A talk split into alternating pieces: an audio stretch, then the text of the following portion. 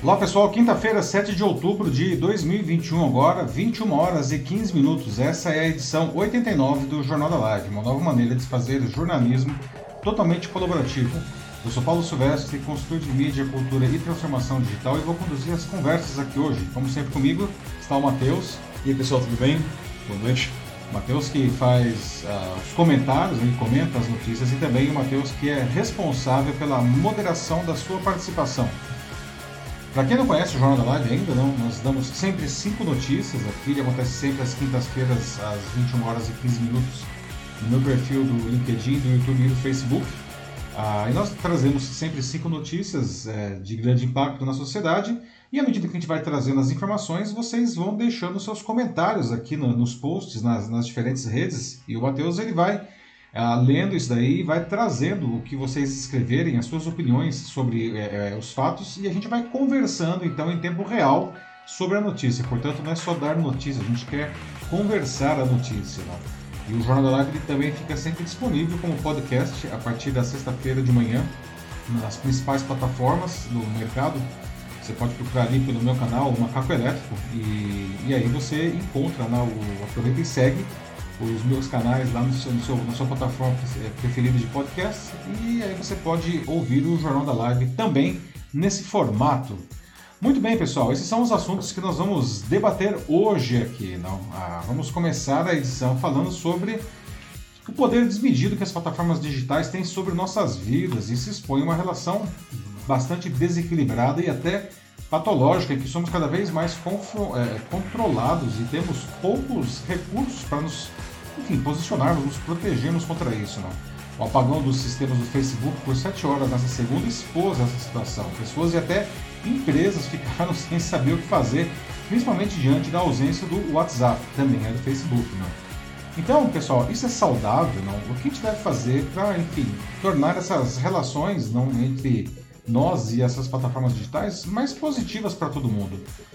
Ainda no aspecto de influência das grandes empresas tecnológicas em nossa vida, alguns lançamentos recentes acenderam um alerta entre os defensores da privacidade. Um robô da Amazon e um aspirador de pó também robô com câmera andam livremente pelas nossas casas a partir de agora, captando todo tipo de imagem. A questão é o que é feito dessas imagens. Quem tem acesso a isso? Corremos riscos de ter aí um espião dentro de casa? A exigência do passaporte de vacina continua gerando polêmica. Cada vez mais cidades no Brasil e no mundo exigem o comprovante de imunização contra a Covid-19 para que as pessoas possam participar de algumas atividades, principalmente em locais fechados. Até mesmo a entrada em restaurantes está condicionada a isso em alguns lugares. Apesar de muita gente protestar contra a medida, os especialistas apontam que isso tem aumentado a taxa de imunização, principalmente nas grandes cidades. Afinal, o passaporte da vacina, ele é bom ou ele é ruim? Não? Ele faz com que mais pessoas se vacinem ou ele é um abuso sobre os direitos individuais? Você anda trabalhando demais? Não? Nosso quarto tema aqui, não? durante a pandemia, muita gente que trabalhou de casa relatou até 70 horas de trabalho semanais. Não? Mas algumas experiências internacionais indicam que trabalhar menos horas do que o previsto não pode aumentar a produtividade, ou seja, melhora-se a qualidade de vida e os resultados para a empresa ao mesmo tempo, não? Será que isso daria certo aqui no Brasil? E a nossa notícia bizarra de hoje, não? Uma empresa se viu obrigada a desligar um chatbot, um desses sistemas de conversa pela internet com inteligência artificial, não? Depois que o homem usou a plataforma para simular conversas com a sua noiva falecida. Macabro. O que é isso daí, gente? Será que é um tipo de cybernecrofilia? Ah, ou, quem sabe, de repente, alguma coisa legal pode surgir disso daí, não? Mas, enfim, não. iniciando agora aqui os nossos debates da edição 89 do nosso Jornal da Live, vamos começar a edição falando não, sobre o poder desmedido que as plataformas digitais tem sobre as nossas vidas. Não? Será que estamos passando dos limites no meio digital? Ou, mais precisamente, será que as plataformas digitais estão abusando do poder que elas têm sobre nós? O episódio em que os sistemas do Facebook ficaram fora do ar por sete horas nessa segunda realmente expôs isso daí, não? É uma ferida realmente, alguma coisa que a gente talvez não queira ver, mas está aí, não? A nossa dependência dessas ferramentas cresce exponencialmente. Hoje, a gente faz praticamente de tudo com elas, não? ou ainda que tangencialmente. Não? E sem dúvida nenhuma, isso pode, é, enfim, tornar o nosso cotidiano mais produtivo, mais fácil, mais divertido, talvez, não? Por outro lado, talvez a gente esteja caindo numa armadilha, não? Porque parece, isso ficou muito claro nessa segunda, parece que a gente está esquecendo de como fazer as nossas atividades de outra maneira, não? Além disso, né, o relacionamento que a gente tem com essas empresas é, na minha opinião, muito desequilibrado, não? porque elas têm um poder enorme sobre a gente e a gente é, não tem muito poder sobre elas, nenhum, né? A gente não tem nem a quem reclamar quando cai o negócio, né? Tipo, senta e, e chora, não? Então esse poder ele chega a ser quase despótico, não? Então, já deixo aqui algumas perguntas. Será que isso é saudável, pessoal, né? O que a gente deve fazer, enfim, para tornar essas relações mais positivas para todo mundo? Porque, enfim, como qualquer relação, não, isso precisa ser bom para todos os envolvidos. Não? Para o Mark Zuckerberg, dono do Facebook, do Instagram e do WhatsApp, não, essa semana não foi exatamente uma semana boa, não. Ele tropeçou nos fios um pouquinho. Tropeçou nos fios, né? Ele estava lá, opa, desliguei os servidores, não. Bom, na segunda, como já todo mundo sabe, não teve essa pane aí que tirou né, essas três plataformas no mundo quase inteiro, não? É, mais ou menos por sete horas, não? No Brasil, o problema começou mais ou menos na hora do almoço, assim, não? E aí o que acontece, não? Não é simplesmente, ah, saiu do ar uma rede social, não? Um monte de empresas, inclusive, principalmente empresas pequenas, não? Que, sei lá, restaurante, qualquer coisa, que depende demais do WhatsApp para continuar funcionando. Aliás, elas aprenderam isso durante aí a, o distanciamento social, não? Não tinham como trabalhar, né? A gente viu aí empresas que praticamente ficaram a tarde inteira sem faturar, não. Aí isso não é uma ou outra empresa, né? Uma ou outra pessoa. Bilhões né, de usuários sofreram isso daí, não. Só o Facebook, não, ele tem é, mais ou menos 2,7 bilhões de usuários né, no, no mundo, não. Aqui no Brasil tem mais ou menos 130 milhões de, de pessoas que usam o Facebook todo dia, não. O WhatsApp, 120 milhões, são os aplicativos mais comuns em, toda, em todos os celulares. Né? Praticamente todos os celulares brasileiros têm aí esses, esses, ah, esses aplicativos. não. E o pessoal fica totalmente dependente, viciado. não. Para vocês terem uma ideia, teve surtos aí de, de ansiedade de muita gente tá? Ah, na segunda-feira. não. E isso, evidentemente, não, gerou aí alguns impactos também ah, para o Zuckerberg. Não? As ações do Facebook, não, na segunda-feira, ah, elas caíram 5% na Nasdaq, que é a bolsa de tecnologia lá em, em Nova York. Né? Não foi legal para ele também. Não? E para completar essa semana infernal aí que o Zuckerberg gostaria de esquecer, não teve um outro terremoto, não? Ah, uma ex-funcionária importante um, na, da rede, a Frances Haugen, que já vinha denunciando anonimamente uh, problemas dentro da companhia. Ela, enfim, ela resolveu aparecer, deu as caras, deu uma entrevista na, uh, depois de uma audiência que ela teve lá no Senado americano. Né? E ela fez, entre essas denúncias, não, uh, ela disse que, a, que o Facebook, a empresa, está, estava, estaria ignorando algumas coisas muito graves, como, por exemplo, de que os seus aplicativos eram usados para tráfico de pessoas e de órgãos humanos. Não? E que até, por exemplo, um, modelo de beleza aí né, no Instagram estaria provocando depressão e até suicídio entre adolescentes. Né. Também teve acusação de que o Zuckerberg lucra com essa polarização no debate político que acontece aqui no Brasil, aconteceu mais fortemente ainda nos Estados Unidos e vários outros países do mundo, inclusive na Europa, não? E por isso ele estaria, enfim, fazendo aí um corpo mole, né? não, tá, não estaria de verdade querendo a, a melhorar essa, essa, esse problema ah, nas suas redes, não. E, aí a Frances Hogan, não, ela defendeu que então o Facebook seja regulado, né, com, com, com leis, não. Ah, é claro que, naturalmente, tudo isso aí tem que ser apurado. Obviamente, o Facebook negou tudo isso daí, não. Mas é, sobre a ideia de regular uma plataforma como essa, empresa como essa, tão poderosa, tem muito mérito essa proposta dela, não? Porque como sem práticas condenáveis, esse, esse monopólio, não, que o Facebook construiu, não, tá se tá, enfim, tá se tornando uma coisa incompatível até com um livre mercado, com a concorrência, não? A, quando, enfim, é, é, acontece esse tipo de coisa, esse, esse, esse, é, esse trust, não? As, os governos precisam se movimentar pra, até para garantir não, a, a, a, concorrência. Isso é uma coisa saudável. Não? Ah, tanto que no próprio Estados Unidos, não, ah, eles têm leis antitrust não, muito, muito fortes, não, desde o século XX, que já inclusive usaram para quebrar monopólios da área de telefonia, da área de petróleo. Não? É, então não é exatamente alguma coisa nova. Não? Para vocês terem uma ideia do tamanho desse buraco, gente, as cinco big techs aí não, dos Estados Unidos, que é o próprio Facebook, não, mais o Google, mais a Amazon, mais a Apple e mais a Microsoft, juntas elas representam inacreditáveis valor de mercado de 9,3 trilhões de dólares. 9,3 trilhões de dólares. Isso, isso é várias vezes o PIB brasileiro, mais ou menos uma coisa como 5, é, 6 vezes o PIB do Brasil. Não? Cinco empresas valem cinco vezes aí o PIB do Brasil. O faturamento anual líquido das cinco chega passa de 200 bilhões de dólares. Não? É, é muito dinheiro. Não? Ah, nunca aconteceu isso em nenhum momento da história do capitalismo e esses valores continuam subindo. Não?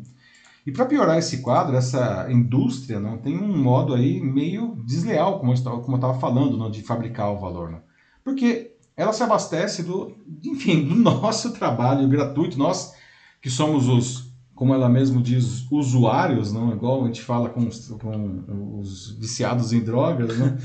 É, enfim, nós a gente trabalha entre aspas para eles, a gente não ganha um tostão aí por essas horas que a gente fica aí, não, a, publicando todo tipo de coisa nas redes, viabilizando o negócio e mais do que isso, não. Quanto mais a gente usa, mais informações nossas eles coletam. E a partir de tudo isso daí eles aí sim eles constroem essas montanhas de dinheiro porque eles vendem a nossa atenção para os anunciantes, não. Então, é, veja só, nós, os usuários, nós somos ao mesmo tempo a mão de obra, a matéria-prima e a mercadoria. E sai de graça para eles isso daí. Ok, de graça eles nos dão é, é, essa, todos esses serviços que, evidentemente, muitos deles são bastante interessantes e fica difícil pensar a vida sem isso, não? Mas e eles passam essa ideia de que, nossa, como eles são bonzinhos, que nós estamos usando tudo isso aí de graça, não? Então, é, é, é, uma, é uma situação bastante complicada porque, na verdade, não, eles têm muito mais poder sobre nós do que o contrário, não?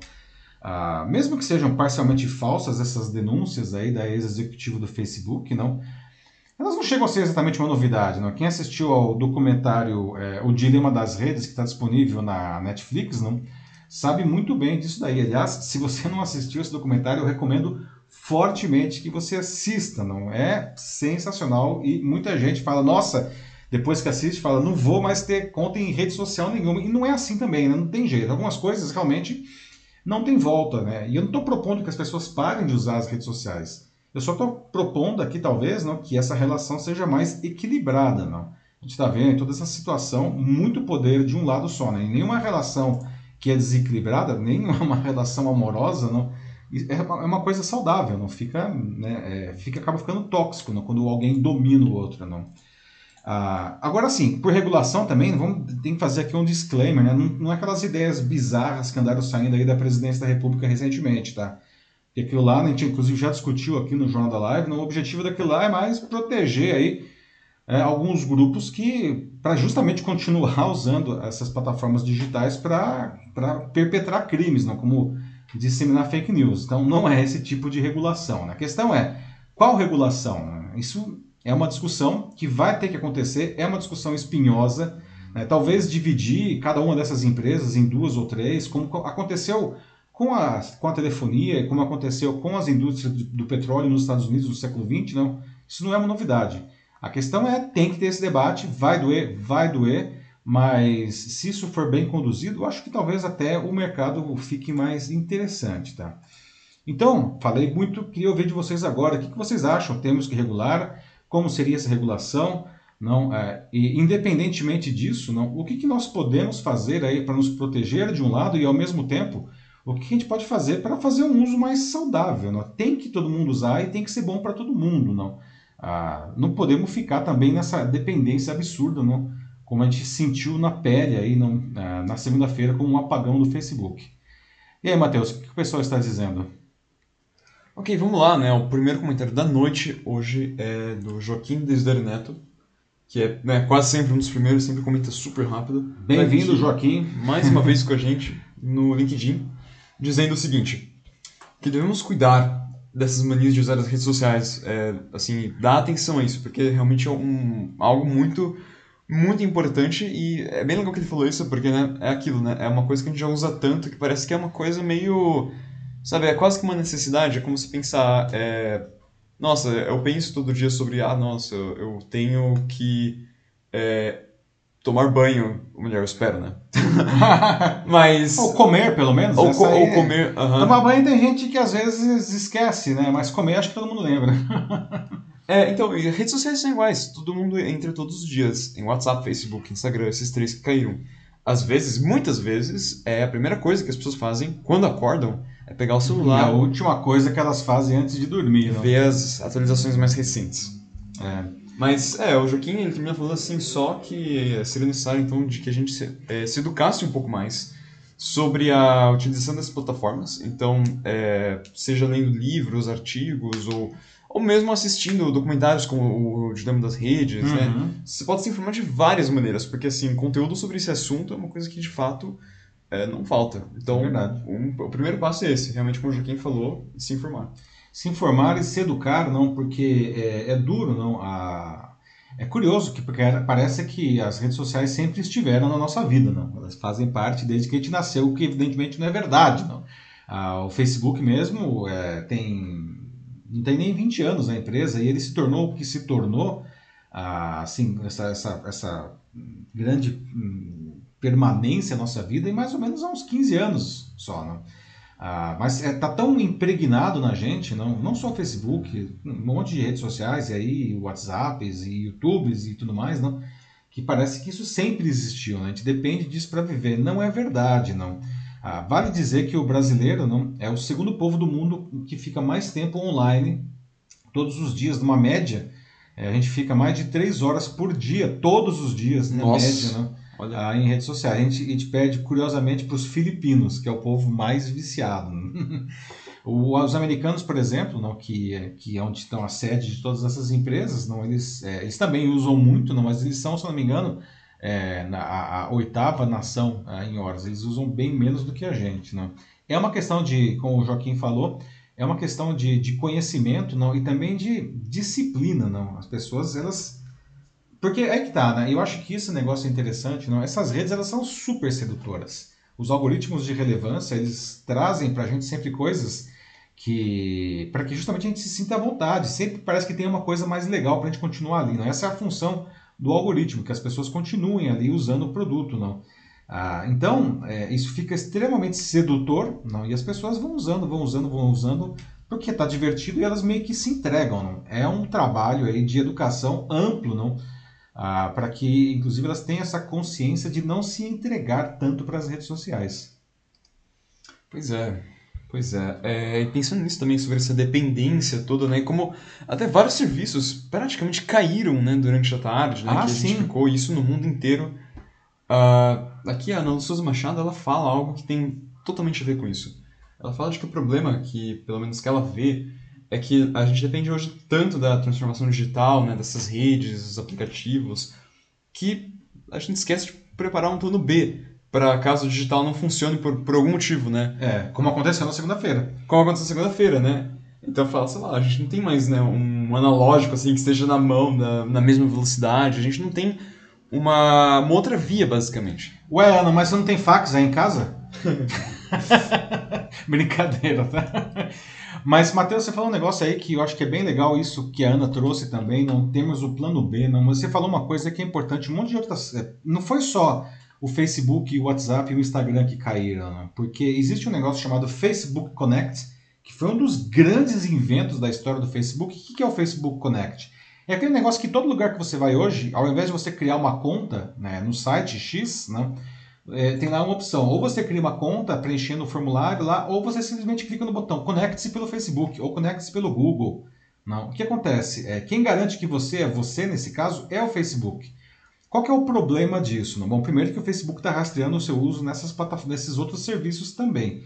Mas é, na segunda-feira, quando caiu o Facebook, todos os sites que dependiam do Facebook Connect para funcionar caíram junto. Ou seja, o site em si ele estava funcionando, mas as pessoas não conseguiam mais se autenticar porque elas dependem do Facebook para dizer quem elas são. Aliás, esse é um negócio meio trash, né? Ô, Ana, você falou isso daí, as pessoas precisam de um plano B, mas as pessoas precisam mesmo, né? Porque o Facebook praticamente virou a, o RG digital das pessoas. Não? É ele que garante que Sim. a pessoa é quem ela é. Se não tem Facebook, a pessoa não consegue mais se identificar perante um monte de outros serviços, né? Cara, é Olha é muito difícil. o poder uhum. desse negócio, gente. É muito difícil. Uma pessoa que não tem Facebook, assim, é quase que uma pessoa que, que não existe.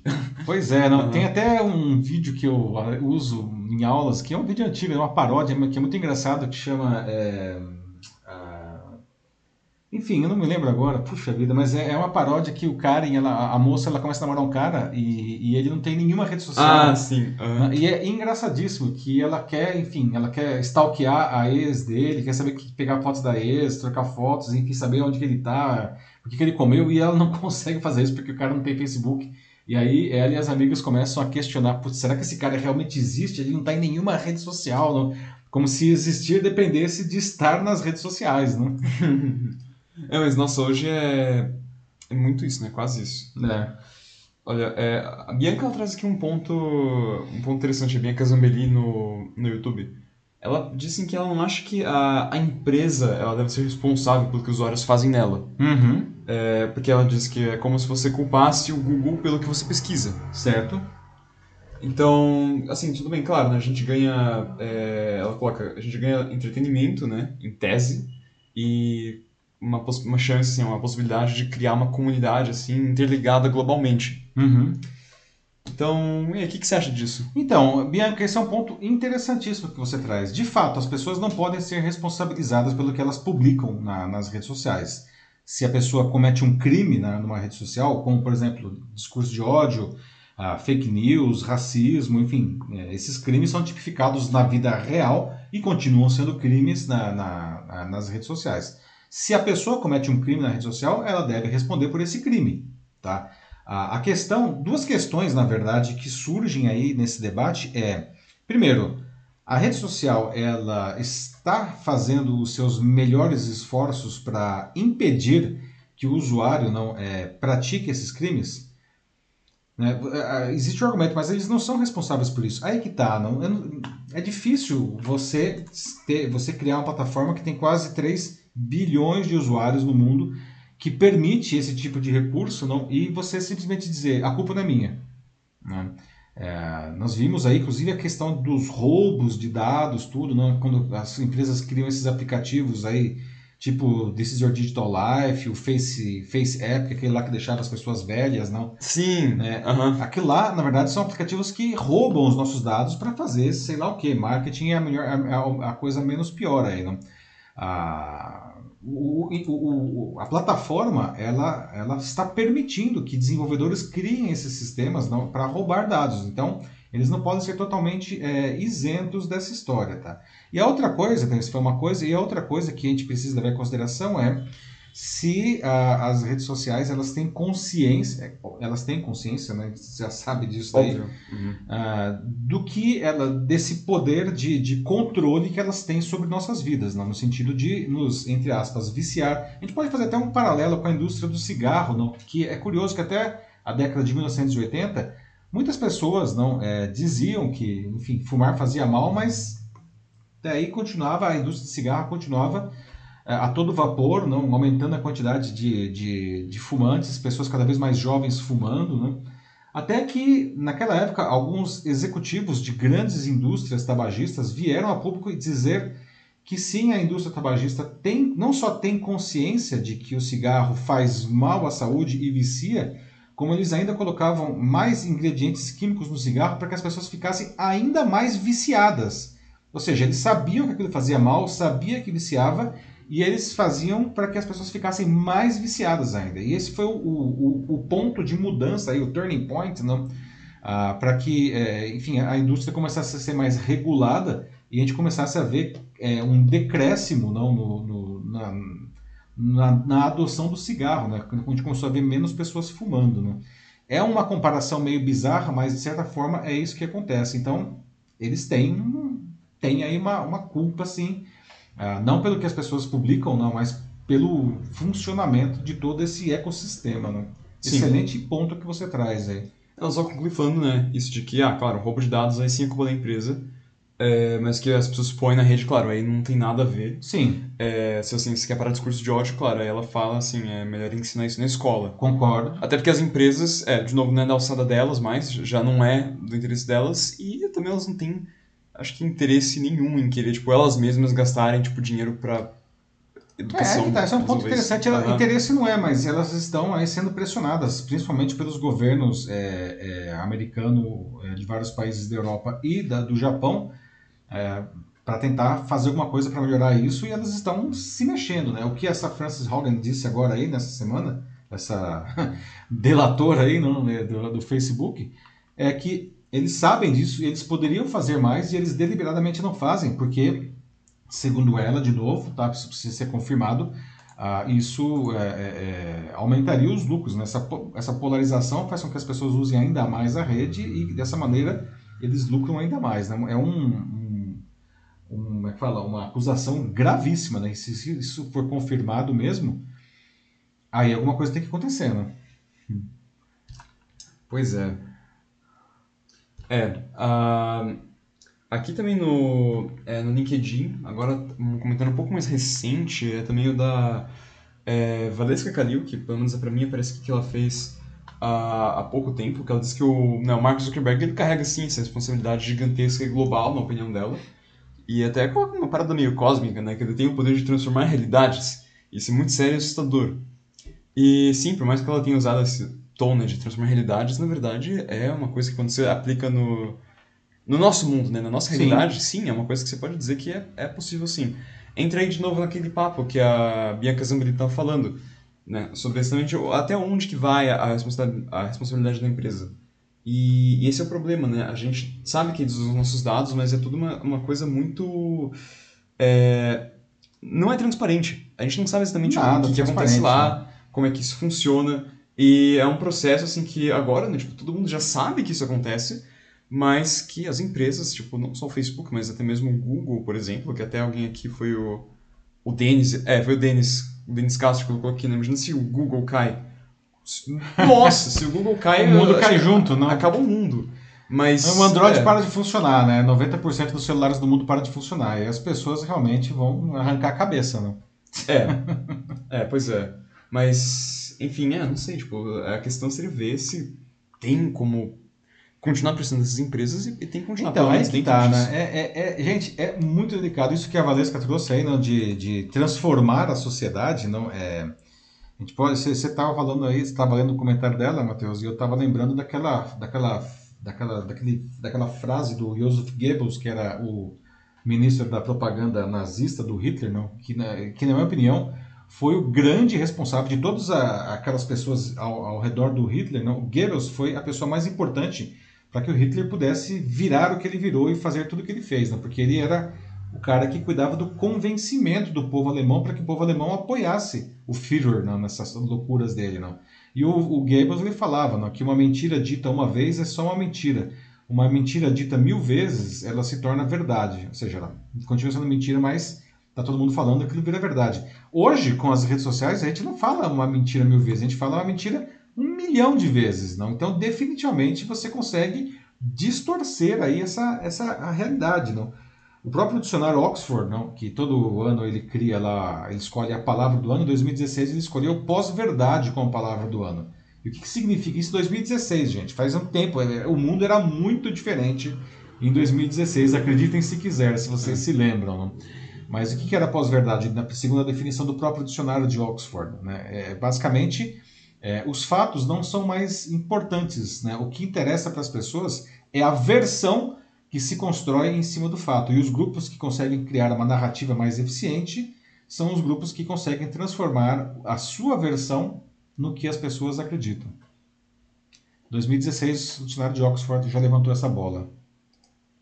Talvez até retornar assim para para as raízes, né, tipo do que são as redes sociais, até, até pode ser uma boa ideia, né, para saber exatamente como como lidar com isso, né? Tipo, por onde caminhar agora, né? Com, com isso, que é o que o Wesley Alves Machado fala aqui no LinkedIn. Ele é, traz aqui meio que uma, uma pergunta, né? Tipo, que ele faz, uma retórica. E ele se pergunta, né? Tipo, ok, é, o que é mais valorizado pelo cliente dessas plataformas? seria porque é um espaço de propagação de informações sobre uhum. personalidades ou né, entre as pessoas em si, é, ou uma informação sobre, sobre as empresas. Enfim, ele defende aquilo que talvez é, parece entre todos os sistemas, né, todas essas coisas que representam as redes sociais, parece haver um denominador comum. Então, que esse deveria ser o, esse ambiente de troca de informações. É verdade. É, poderia ser um ponto inicial para a discussão, basicamente, é o que ele coloca aqui. É, pois é, Wesley, é bem legal isso que você está trazendo. Não? As redes sociais são um espaço de troca de ideias, qualquer tipo de ideia, não? Ah, só que essa troca de ideias ela acaba sendo uma troca muito empobrecida, não? Por quê? Justamente o algoritmo de relevância, como ele quer manter você na sua zona de conforto, ele elimina, né, da, da... porque a gente entra na rede social, a gente fica preso no feed lá, naquele negócio que a rede mostra pra gente, né? A gente não fica entrando na página de todos os nossos amigos para ver o que cada pessoa tá, tá mostrando, tá postando, né? A gente simplesmente fica ali preso na, nessa, nessa caixinha de areia aí, não que, o, que a rede social coloca a gente, não. Ah, e isso daí é uma versão extremamente filtrada da realidade, porque ele, é, o algoritmo ele elimina da, da, da nossa frente qualquer coisa que poderia causar algum tipo de desconforto, inclusive pessoas que pensam de uma maneira diferente da gente. Né? Então, é, é, é uma troca de ideias, mas é uma troca de ideias extremamente pobre. Na verdade, você está conversando só com pessoas que pensam exatamente como você. E o resultado disso não, é que as pessoas vão ficando embrutecidas com isso. É, né? é um motivo porque o algoritmo ele não pode ser responsável por ele sozinho decidir o que pode e não pode.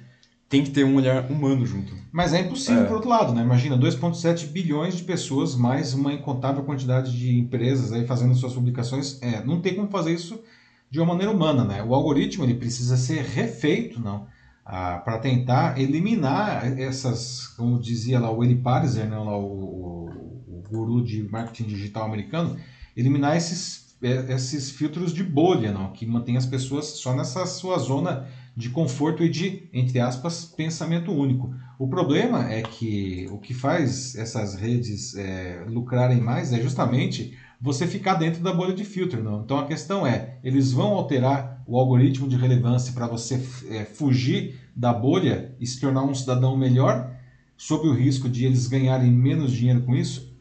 E essa é a grande questão. Né?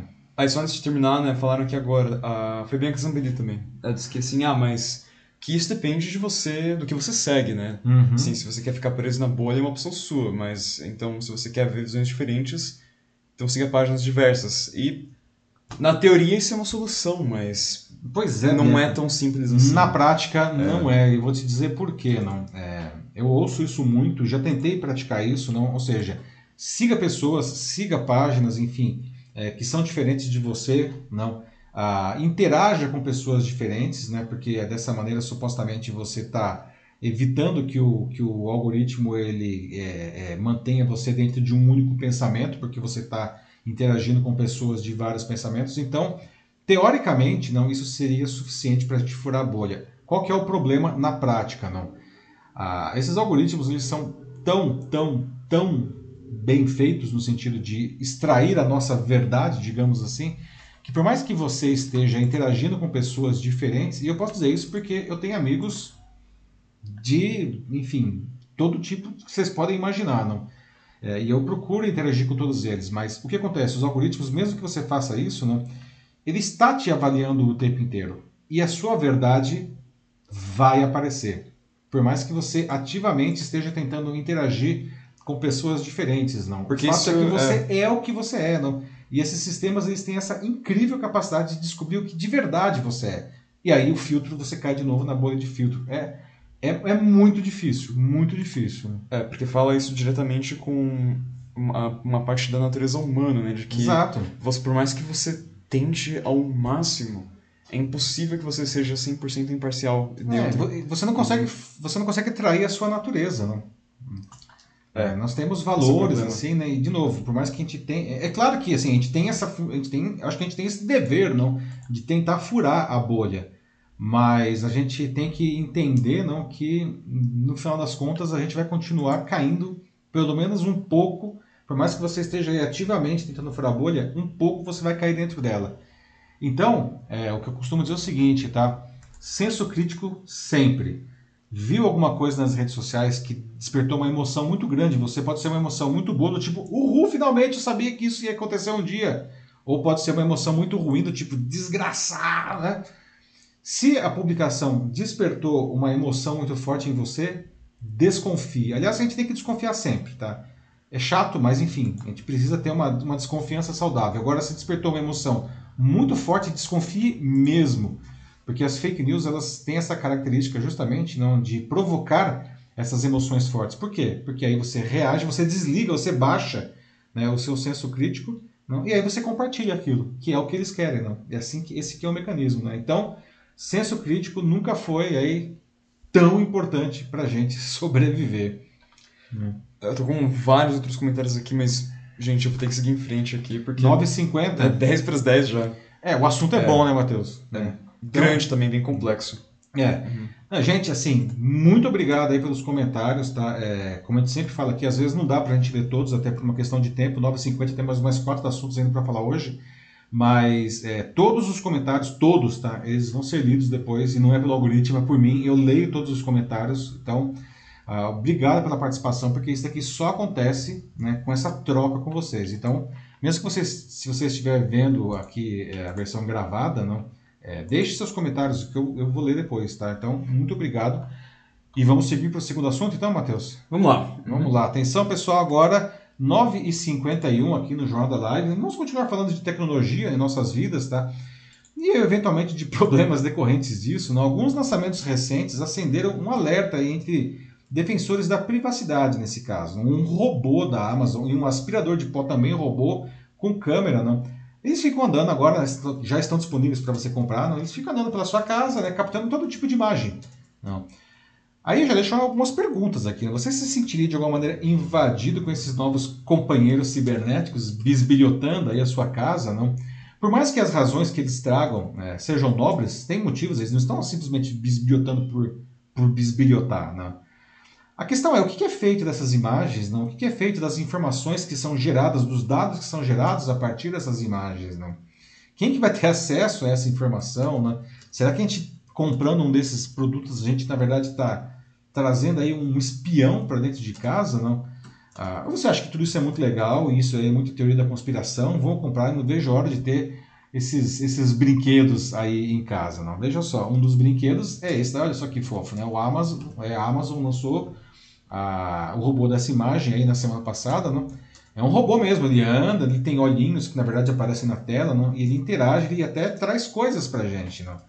Ah, e diferentemente de muitos robôs que já foram lançados aí no passado, para que ninguém achava era só um brinquedo divertido, nesse caso, não, ah, ele tem utilidade mesmo. Ele consegue até, por exemplo, a, a, a fazer coisas é, inimagináveis, não? Ele está abrindo um novo caminho aí, não? Ah, então, é, talvez nós estejamos finalmente entrando no, na era dos robôs domésticos. Esse daí da Amazon se chama Astro, não? Ah, o rosto dele é essa tela, é um tablet aqui em cima desse corpo que tem essa rodinha, tudo, não? Tem olhinho, tudo na tela aparece, não? Inclusive para ele ficar simpático, ele pisca o olhinho, tudo, não? Ah, e a tela, quando você dá algum comando, ela vira outras coisas. Dá para você fazer uma videochamada, né? Como dá para ver aí, essa, essa menina está tá fazendo uma videochamada a partir do Astro. Ela chama o Astro e fala: O Astro me liga com a minha amiga tal. E aí ele faz a videochamada, né? Ah, dá para você ver filme aí, tem um monte de coisas que você faz com um tablet, não? E o robô ele fica andando pela sua casa, fica mapeando o ambiente, ele sabe onde que estão as, as suas os seus cômodos, como que são os seus cômodos, como que estão os móveis, não, onde que as pessoas estão, não. Dá para você tem nas costas dele aí, não, um espaço para você colocar coisas. Então, por exemplo, você coloca ali um, um, sei lá, um copo com água, né? Aí você dá um comando para o robô, fala, entrega isso para o meu filho e ele vai até onde o filho está, não? E aí ele é, e aí entrega o, o, o, copo que você colocou ali, não? Tem até um periscópio esse robozinho, não, que vai subindo na, dessa uma vara, né? tipo uma vara, tipo parece as, aquelas antenas, não? Que no alto tem, por exemplo, uma antena para que o robozinho possa ver coisas que estão mais alto do que ele, não?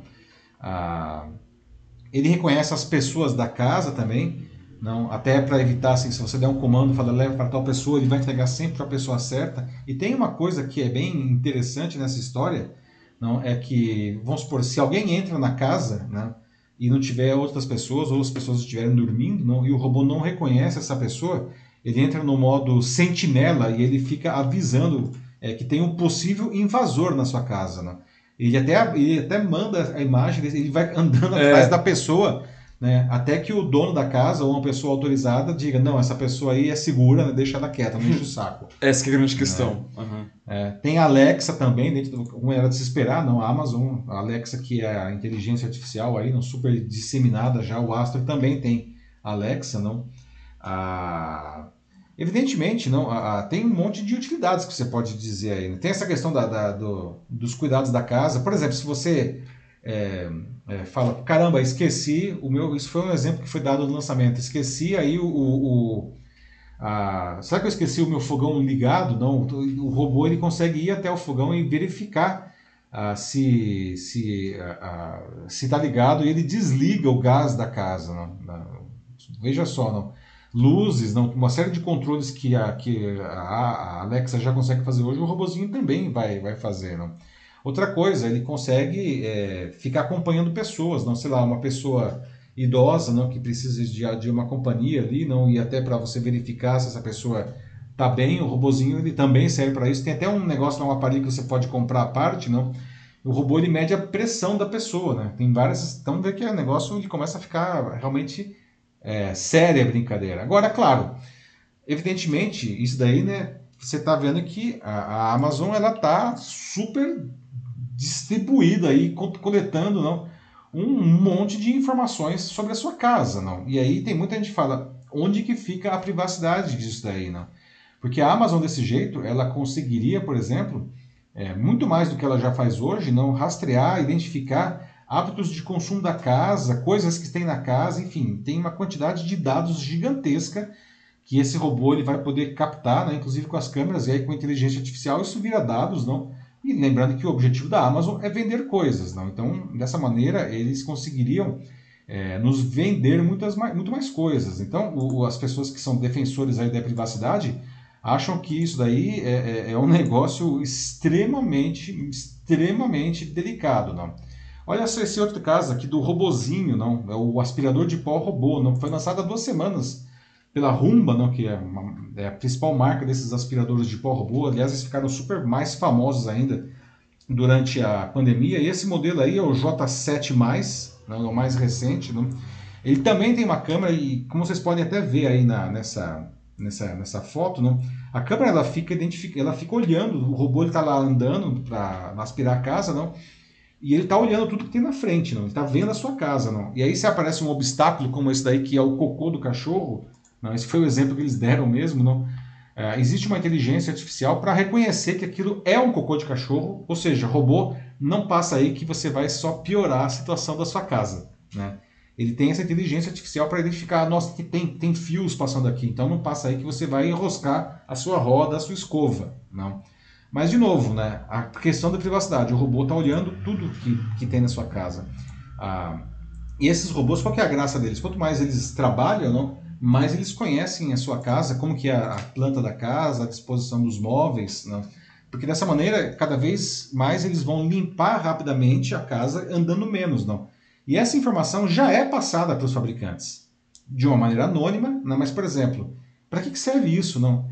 Imagine um escritório de arquitetura, não? os caras conseguem, eles passam essa informação para o escritório e aí eles sabem, é, por exemplo, não, a, a, como que as pessoas, numa determinada região, sei lá, aqui na, no bairro de Pinheiros, aqui em São Paulo, como que essas pessoas mobiliam a sua casa? Não? Como que, o robô consegue passar essa informação, isso é informação valiosíssima. Não?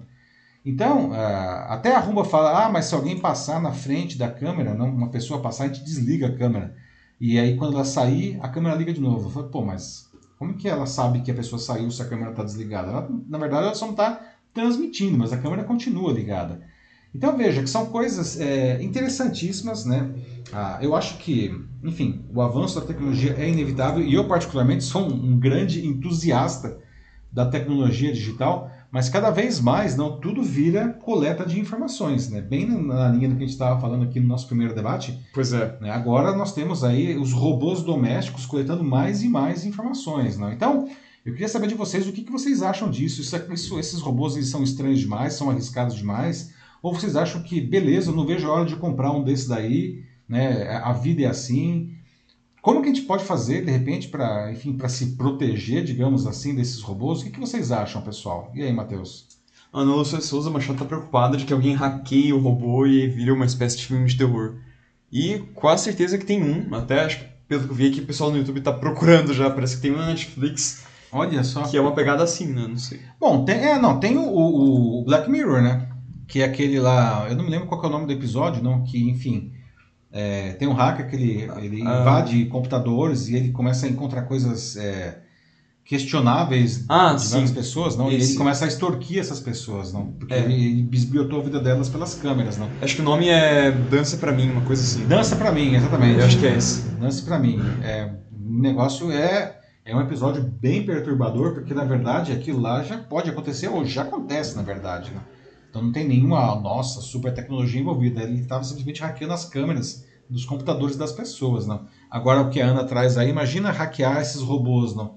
que eles ficam andando pela casa, né? o cara ele consegue efetivamente olhar tudo que tem dentro da sua casa, conseguiria, né? Qual seria a proteção disso? Será que tem antivírus? Será que tem firewall, esses robôs aí? Pois é. Será que é o suficiente também? É, pois é. O Denis né, até fala de que, nossa, porque semana passada a gente trouxe um assunto que era o carro voador, agora a gente trouxe um robô. Tá, tá parecendo Jetsons já isso aqui. Pois é, né? Só falta aparecer a Rose, né? Aliás, é engraçado, né, Denis? Você é, mencionou verdade. os Jetsons aí. É, o, a empregada do Jetson, dos Jetsons era a Rose, né? mas o cachorro dele se chamava Astro, lembra disso? Sim. Que é, é o nome do robô da Amazon, Astro. Ai, nossa. É, pois é. Deve ter uma relação, talvez. Não sei de onde que veio o nome da Astro, pra ser sincero, não vi ninguém, não li em lugar nenhum alguém explicando o nome do robô. Mas, mas vai que, né? Poderia chamar Rose, né? Que já era a, a empregada doméstica dos Jetsons lá, né? Por que, que tudo que é tecnológico tem que ter um dilema? Pergunta a Bianca. Né? É, pois é, Bianca, aí que tá, né? É, mas você sabe que o Black Mirror ele explora bem esse ponto, né? Quem já viu Black Mirror, quem não viu, eu recomendo também, né? A gente tem que assistir Black Mirror. É uma série que todo episódio é uma história nova, né? todos eles são independentes, não? E todos eles são dilemas não associados à tecnologia. O que é interessante da, do, do Black Mirror, que ele coloca lá, e eu acho isso sensacional, ah, por mais que sempre tenha uma treta envolvendo a tecnologia, o problema nunca é a tecnologia, não. O problema é o uso que as pessoas fazem da tecnologia, não. Então é para se pensar, né? É igual, eu sempre falo, é igual um martelo. A tecnologia é só uma ferramenta, né? Assim como o martelo. O martelo é uma tecnologia, é uma ferramenta. E você pode usar o martelo para bater um prego, você pode usar o martelo para bater o dedo. A culpa é do martelo? Não, a culpa é de você ter batido o dedo, não. Cada um com seus problemas, não.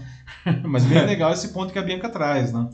O Wesley Alves Machado fala aqui que, ó, no caso aqui dos aparelhos, é, que deveria ser mandatório se obter autorização para que os dados passem do limite das residências, ou a garantia de que não há acesso à internet pelo aparelho.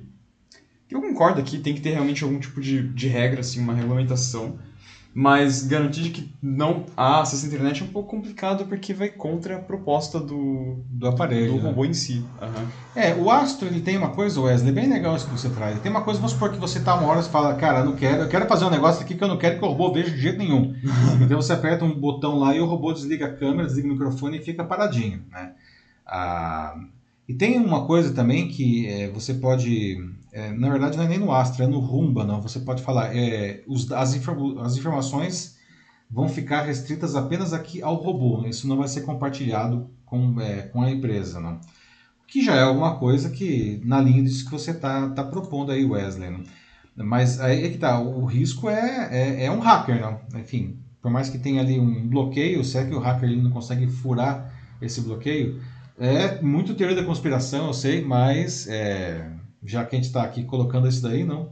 É uma, é uma coisa que a gente precisaria ter um, uma, um controle, tipo, se eu falar que não, então tem um bloqueio de hardware do tipo, desabilita a antena, não. E aí, mesmo que um hacker entrasse, ele não ia conseguir chegar no equipamento efetivamente, não. Sim. Mas é um ponto interessante também, não. É, acho que dá para passar para o próximo já. Vamos para o próximo assunto. Atenção, uhum. pessoal, agora aqui 10 e 4, não. Vamos aí para o nosso Terceiro tema de hoje, vamos falar de saúde pública, não a exigência do passaporte da vacina continua gerando polêmica em cada vez mais cidades brasileiras, a gente já tem mais ou menos umas 300 cidades no Brasil, fora um monte de cidades aí pelo mundo que estão exigindo comprovante de imunização contra a Covid-19 para que as pessoas, enfim, possam participar de algumas atividades, não? principalmente quando o local fechado. Mas Mesmo coisas como entrar num restaurante, não, se você não tiver é, o passaporte, você não pode entrar no restaurante, você vai ter que comer na rua, não. Ah, Como o Bolsonaro fez. É, pois é. Lá em Nova York, no, na conferência da ONU. Exatamente, né? Comer pizza na, na rua, não. Ah. É, teve quando ele foi no fogo de chão também lá, os caras tiveram, eles montaram lá um, uma tenda, digamos assim, para que a comitiva comesse do lado de fora do restaurante, porque eles não podiam entrar no restaurante, não. Ah, e aí tem muita gente que protesta contra essa medida, não. Ah, mas só que os especialistas, por outro lado, eles, eles mostram, eles apontam que isso tem feito com que mais pessoas se vacinem, principalmente nas cidades grandes, não. Então, algumas perguntas que eu já deixo aqui para vocês. Não? O passaporte da vacina é bom ou ruim? Né? Ah, vocês acham que isso realmente é, está fazendo as pessoas se vacinarem mais? Não? Ou, de alguma maneira, vocês acham que isso daí é um abuso aí sobre os direitos individuais? Não? Como que funciona isso para vocês? Não? Bom, a discussão em torno do, do, tal do passaporte da vacina, não, que inclusive chegou ao Supremo Tribunal Federal aí há, há alguns dias, não, é, é, uma, é, uma, é uma discussão, se a gente for pensar, ela, ela é meio estúpida, não. Ela, ela, é criada justamente com, com objetivos políticos, né? É, porque a entrada, a exigência desse documento aí para para entrar em, enfim, em shows, em feiras, não, eventos esportivos, ou até mesmo no, no restaurante, não. É, a única objetivo dele é incentivar as pessoas a se vacinarem mais, não? E isso ah, ah é importante porque já está mais do que claro, não? Que a gente só vai conseguir sair de verdade dessa desse buraco que a gente se meteu aí na saúde pública, não? Quando a gente tiver muita, muita, muita gente mesmo vacinada, não? Ah, ah, então, ah, como que já está, está tá claro isso daí, certo?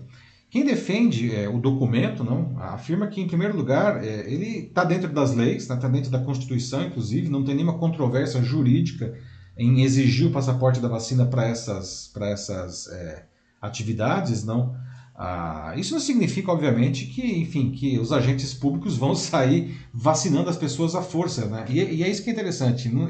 o passaporte ele não diz que as pessoas são obrigadas a se vacinar, mas se elas quiserem fazer algumas coisas, como entrar num restaurante, ela tem que se vacinar, ou seja, preserva seu direito do sujeito não querer se vacinar, mas olha, para fazer isso daqui só para os vacinados, tá?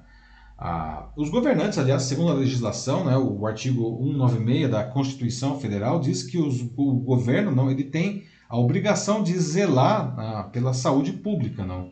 Ah, então, esse tipo de comportamento não é, não é de hoje, não. Não foi uma, o, não é uma coisa que é de agora da pandemia, não. A apresentação de um certificado de vacinação, por exemplo, é uma exigência não?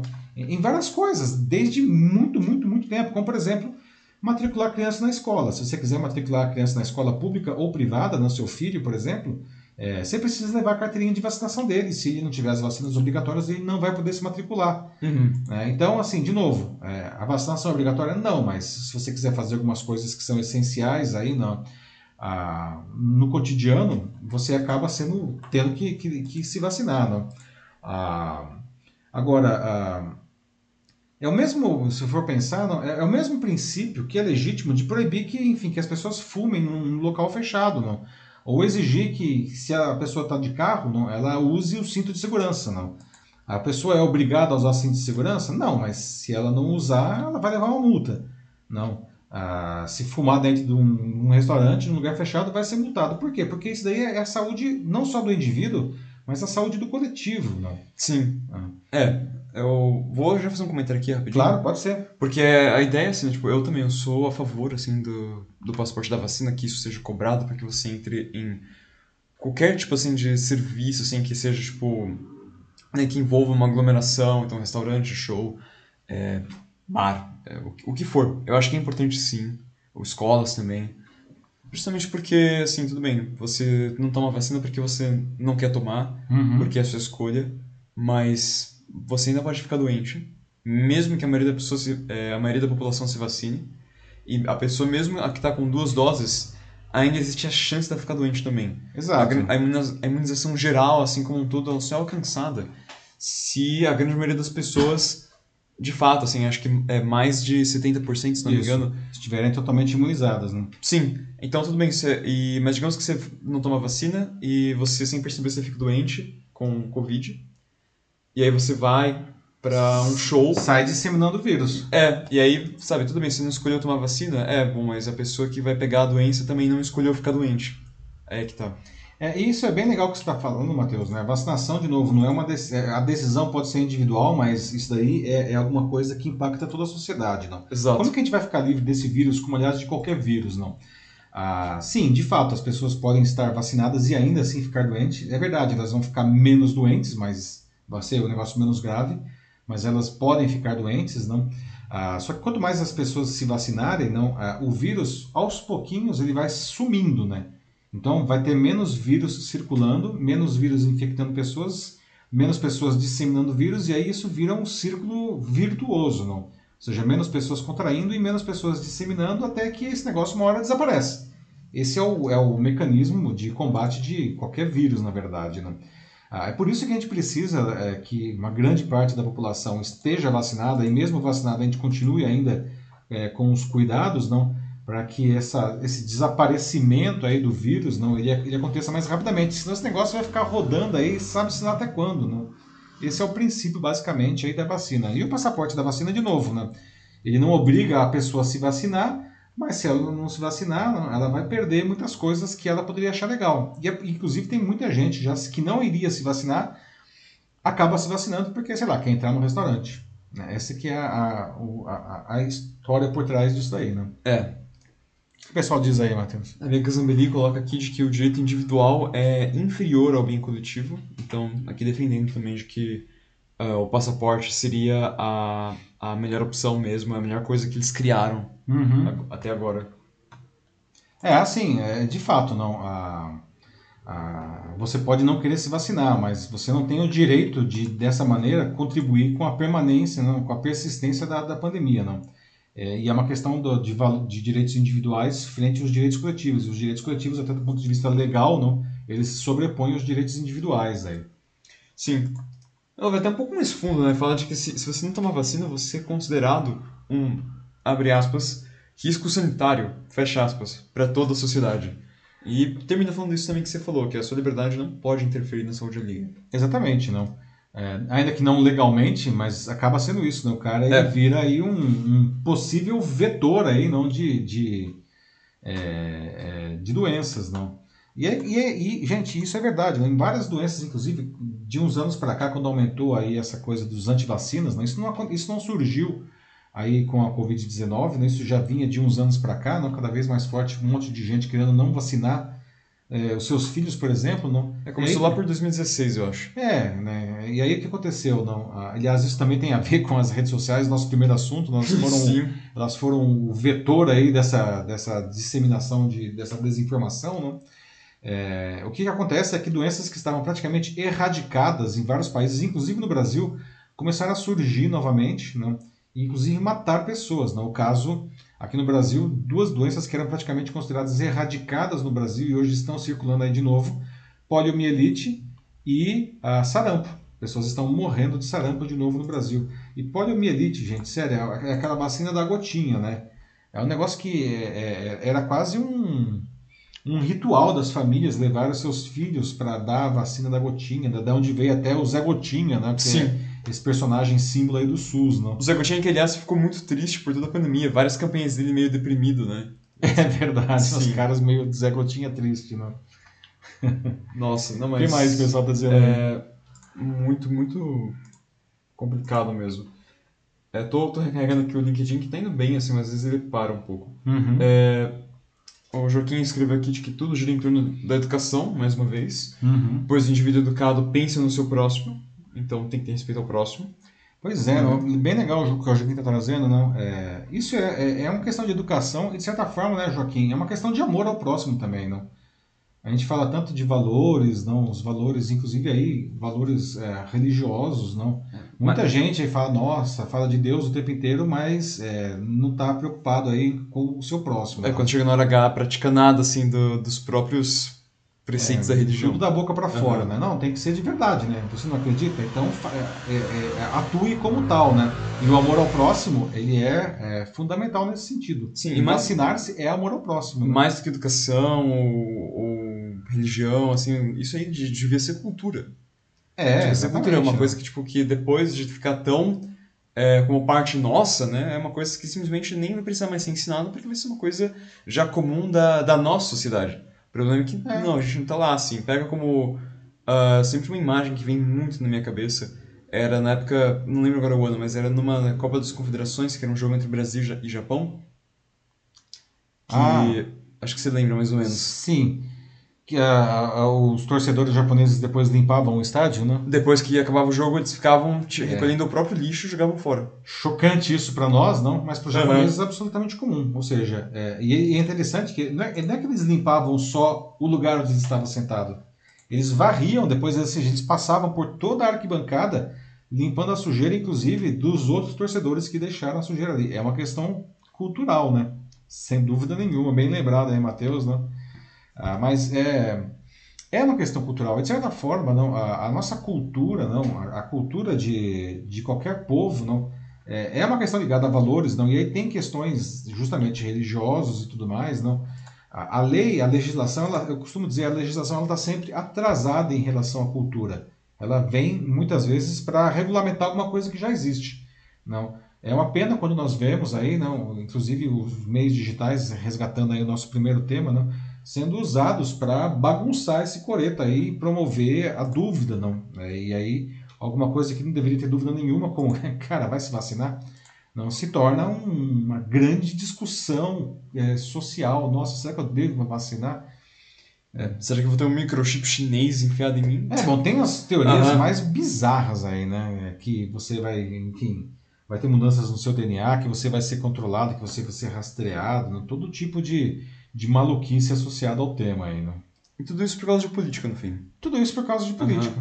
né? E no final das contas, não onde nós ficamos, nós a população, né? A gente fica aí no meio desse fogo cruzado, sendo manipulado de um lado e do outro, não? E enquanto isso, a saúde vai para o brejo. Felizmente, não. é, nós vemos hoje, não, a, a- a população brasileira, acho que meio que já se conscientizou da questão da vacina. Ah, em dezembro, por exemplo, é, mais ou menos é, 25% dos brasileiros diziam que não iam se vacinar. Dezembro agora, não faz nenhum ano. Não, e hoje a- a- você vê que mais de 90% diz que quer se vacinar. Não? Nesse sentido, ele está inclusive muito melhor que os Estados Unidos, não? que é o país que tem muito mais vacinas do que nós, mas eles bateram num teto de mais ou menos 65% da população Até totalmente agora. se vacinando. Uhum. Já, todo mundo que, que queria se vacinar já tomou as duas doses lá. E ainda falta 35% da população para se vacinar. E é muita gente, né? E são pessoas que, por uma questão ideológica, não vão se vacinar, vão continuar disseminando o vírus. Não vale dizer também, não, que é, Uhum. tanto lá nos Estados Unidos quanto aqui, ah, mais de 95% das pessoas que acabam sendo internadas por Covid hoje não são pessoas que não estão vacinadas. Quer dizer, gente, que informação mais vocês precisam para entender que a vacinação é importante, né? Sem falar que por mais que seja a maioria, 65% ainda não é o suficiente para alcançar a imunização. Não também. é, aí que tá, né? O vírus Aham. ele vai continuar circulando por muito tempo lá, não? Porque tem 35% da população que ainda é um possível vetor, não? Mais do que você né, demonstrar amor ao próximo, né, respeito com o outro, é uma questão assim de pelo menos uma vez pensar no, no coletivo primeiro antes de você, né? Assim, que olha, porque justamente as pessoas ficam nisso, ok, ah, tudo bem, mas eu não tomo, mas outras pessoas vão tomar, então tudo bem, tipo, eu posso ficar sem tomar que não tem nenhum problema, Tá, mas... né? E aí o outro igual, cara né? pensa isso, e o outro, e o outro, e o outro, e o outro, e aí pronto, E tem aí você tem 35% da população, mais de um terço da população que não vai tomar. 35% É muita gente, que só é muita gente. quiseram passar a bola pra frente. É, o famoso deixa que eu deixo. Aham.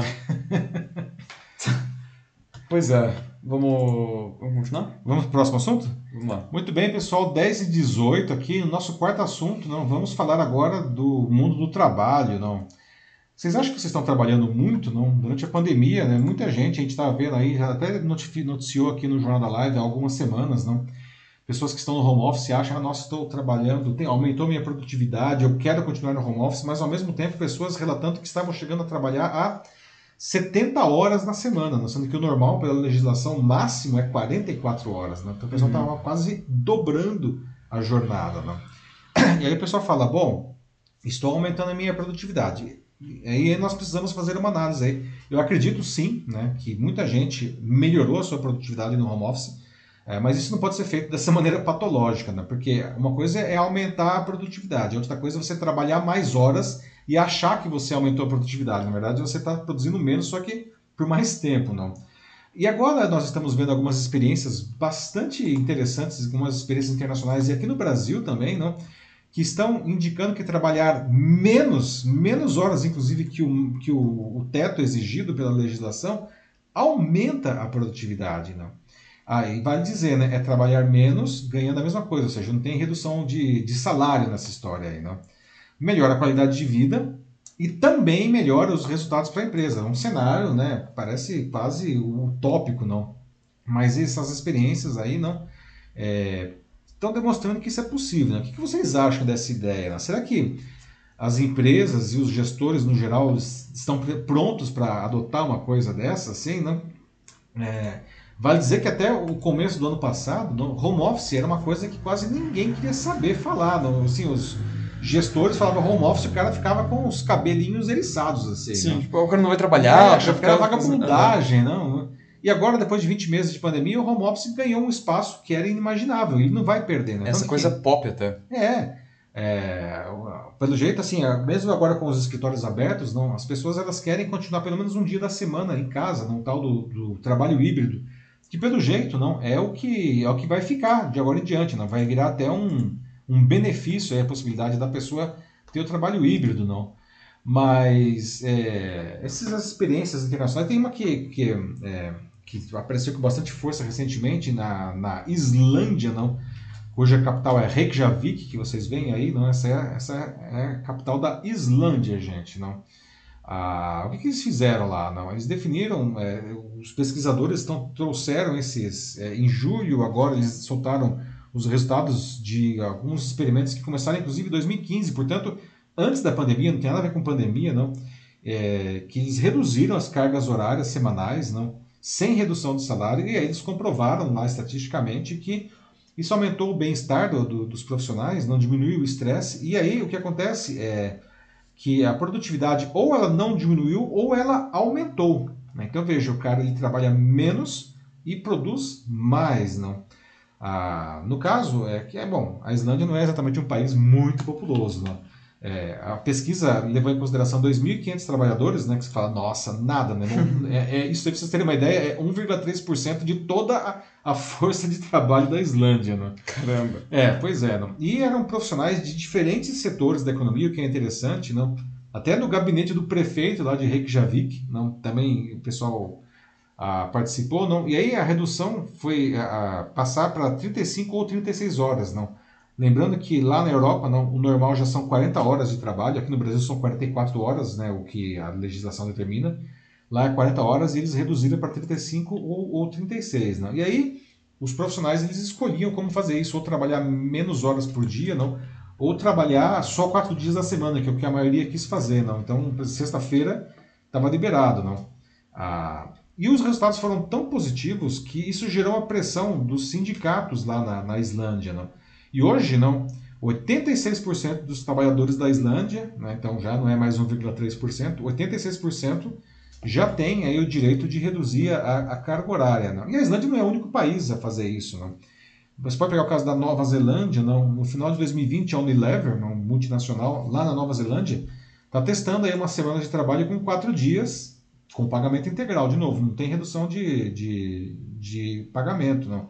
Na Espanha, o governo não destinou 50 milhões de euros para incentivar empresas para fazer justamente um experimento nesse sentido de quatro dias é, de trabalho na semana. No Japão, que é um país que é conhecido normalmente por jornadas de trabalho super pesadas, não? a Microsoft do Japão, é, em 2019, não fez esse experimento também de fazer é, uma semana, não, ah, de só quatro dias, não, durante o, lá também foi só durante o verão, mas eles identificaram, olha só, no Japão, não, 40% de aumento na produtividade não, ah, e 23% na redução dos custos, é, como por exemplo eletricidade, ou seja, o pessoal está trabalhando em casa, não, é, aumenta a qualidade de vida, aumenta a produtividade e ainda diminui os custos, não. Ah, além desses casos, não, experimentos e discussões sobre a redução de jornada de trabalho tem em várias outras é, regiões do planeta. Inclusive, gente, aqui no Brasil, tá? Isso também está sendo discutido aqui no Brasil, não? Essas jornadas de quatro dias, claro que ainda é aqui a gente não está muito avançado nesse sentido, mas já tem empresas, já tem especialistas aí que estão é, avaliando se isso seria viável aqui no Brasil. Né? A, a, e a pandemia de Covid-19, como muitas outras coisas, a gente está falando aqui do home office, não, eles acabaram acelerando muito disso daí. Né? A adoção de uma política de redução de jornada do trabalho, não é, obviamente, não é uma coisa que vai acontecer da noite para o dia, não. Tem um monte de questões envolvidas aí, não. A, a, é, que pode parecer muito fácil na prática, mas é, não é tão fácil de colocar na, na é, para valer, não. Tem questões de sindicato, não. A, a, tem uma questão de, de, de conscientização dos próprios funcionários. Olha, você só vai trabalhar quatro dias da semana aqui no escritório, não? ou aliás, não é só no escritório, você só vai trabalhar quatro dias da semana, não é porque o cara fique trabalhando depois não, em outras coisas no quinto dia, não. A ideia é que ele descanse justamente. Não? Então tem um trabalho aí de conscientização. Não? Ah, e também ah, a pessoa precisa ter aí algumas habilidades, não? Ah, precisa desenvolver essa uma autonomia com responsabilidade. Então, veja que tem uma série de coisas que precisam ser levadas em consideração, sem, além da legislação trabalhista. Não? Será que isso poderia acontecer no Brasil? E né, essa parte, por incrível que pareça, é fácil. Tá? A legislação ela permite isso daí. O que a legislação determina é que tenha o, o, a quantidade máxima de horas, que são 44 horas por semana, que é o que as empresas todas elas usam. Né? A legislação diz que o máximo é 44 horas, todo mundo trabalha 44 horas. Ela não diz qual que é o mínimo, não tem mínimo. Então, assim, o que for acertado entre o funcionário e a empresa, ou enfim, um acordo sindical, ah, tá tudo certo do ponto de vista legal. Tá? Ah, então, o que, que vocês acham dessa ideia, pessoal? Vocês topariam, né? Acham que isso daí seria positivo? Não sei se alguém aqui é gestor de, de, de equipes ou tem uma empresa. Ah, como que vocês veem isso? Não? Seria uma coisa interessante? Vamos começar aqui então agora com o Paulo Manzato aqui no LinkedIn. Ele diz que a produtividade realmente aumentou e com isso o número de horas também, mas é, pelo que ele percebe, é, o tempo das pessoas, né, tipo, parece que está sendo gerenciado de uma forma melhor, até mesmo né, pelo, pelos próprios trabalhadores, né, é uma questão de, de costume, né, já 20 meses nisso aqui, né, tipo, nesse, nesse regime, assim, tipo, tra trabalho à distância, as pessoas se acostumaram. A maioria, Sim. pelo menos, já se acostumou e está conseguindo agora ter uma, uma jornada né, mais equilibrada. É isso aí, Paulo Manzato, não, nosso amigo aí da, da Talkdesk aí, não, que é uma empresa, enfim, o Paulo desenvolve não, é, sistemas de ah, para inclusive atendimento, não, a pessoal de que, que cuida de atendimento, a Talkdesk é uma empresa ah, que atua nisso, inclusive com inteligência artificial, e muito legal você estar aqui com a gente com, debatendo esse tema, Paulo. Obrigado pela, pela presença, não? Sim. E, e, e é verdade, não? É, muitas mudanças aconteceram, são mudanças culturais, não? Ah, é, tudo bem que foram impulsionadas aí por uma questão é, super delicada que foi a, a, a pandemia, não? Mas é, as empresas perceberam que é possível fazer diferente, que é possível trabalhar de uma maneira ah, diferente, não? É, e os funcionários também, né? A questão agora é, nós estamos aí nessa fase de transição para o novo normal, não gosto desse nome de novo normal, acho que simplesmente é uma evolução do que sempre existiu, uma evolução acelerada. Nós estamos para essa transição de escritórios poderem ser abertos novamente, não? Ah, e as empresas precisam se adaptar a essa nova realidade, a essas novas demandas, não?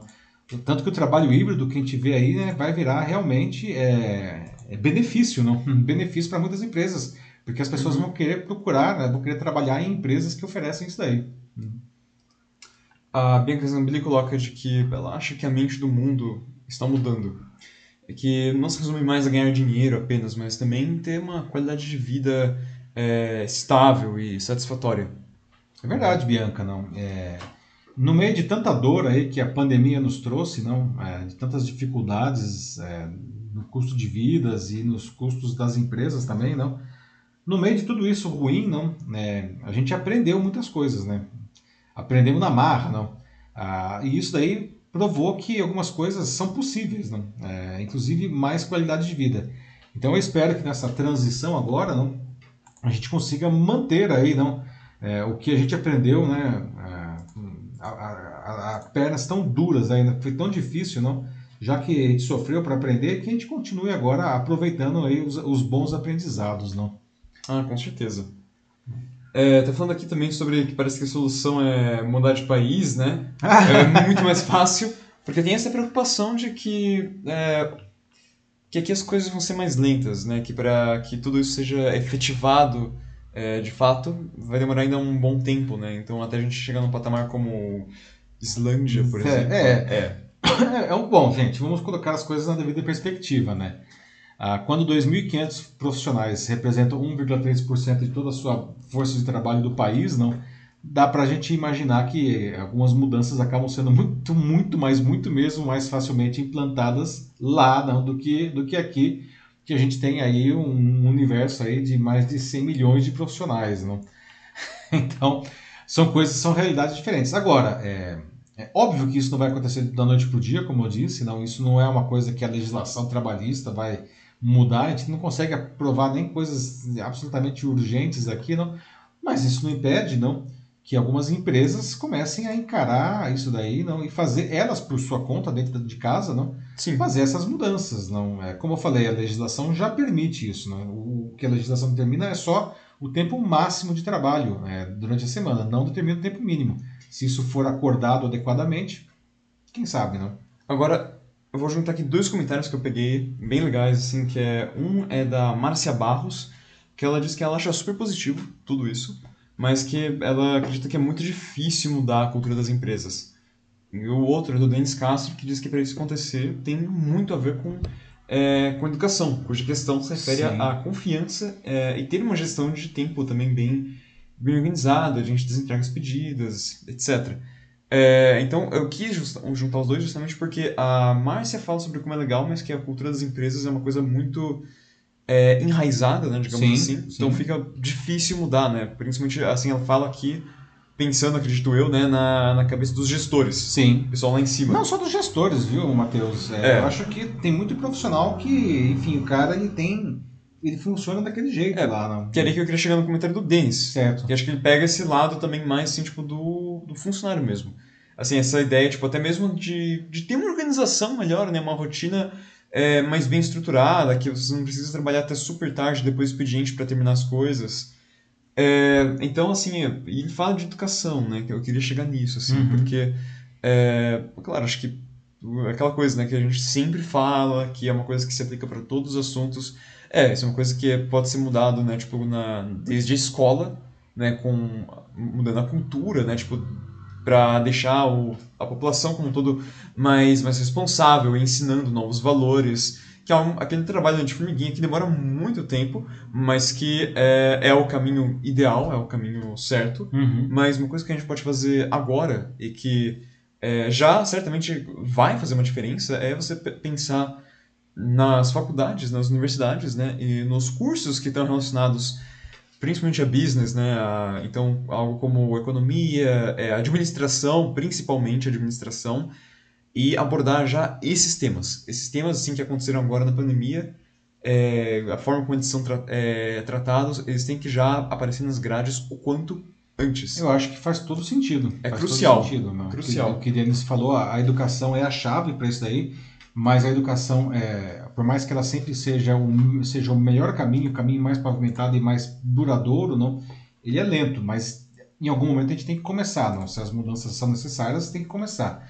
Ah, e é devagar, né? E a gente resgata o que a Márcia trouxe, não, é a questão da cultura, não? Eu acho que certamente eu diria que a imensa maioria dos gestores, e como eu falei mesmo, dos profissionais ainda não estão preparados para isso daí. É um trabalho de conscientização. Se a empresa quiser fazer isso, ela vai ter que fazer isso dentro de casa, não, não é um negócio que vai ter uma mudança social profunda, não. Ah, mas a cultura ela é, é- é fundamental, né, Márcia? Tem até uma frase super famosa aí do Peter Drucker, aí, não, o pai da administração moderna, não.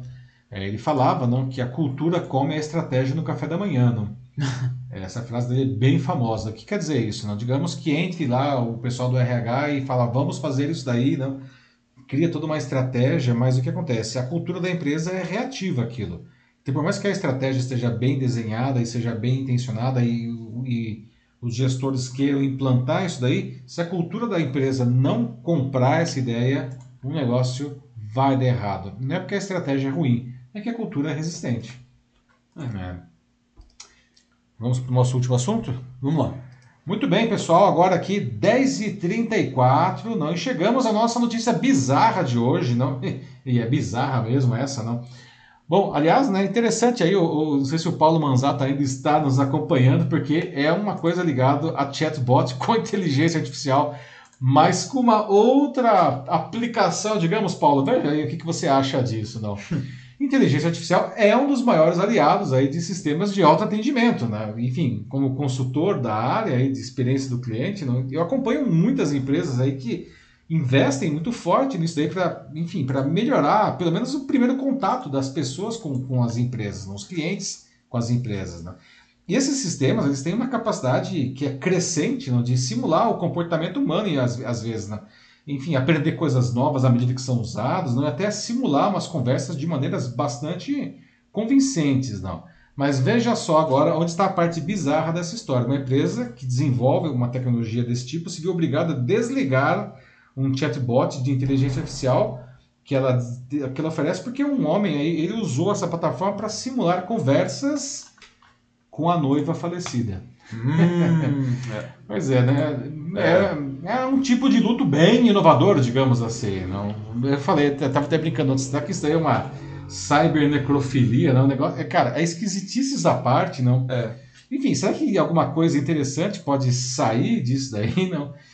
vocês aqui, alguém, eventualmente, vocês fariam alguma coisa nesse sentido, não? Se vocês tivessem?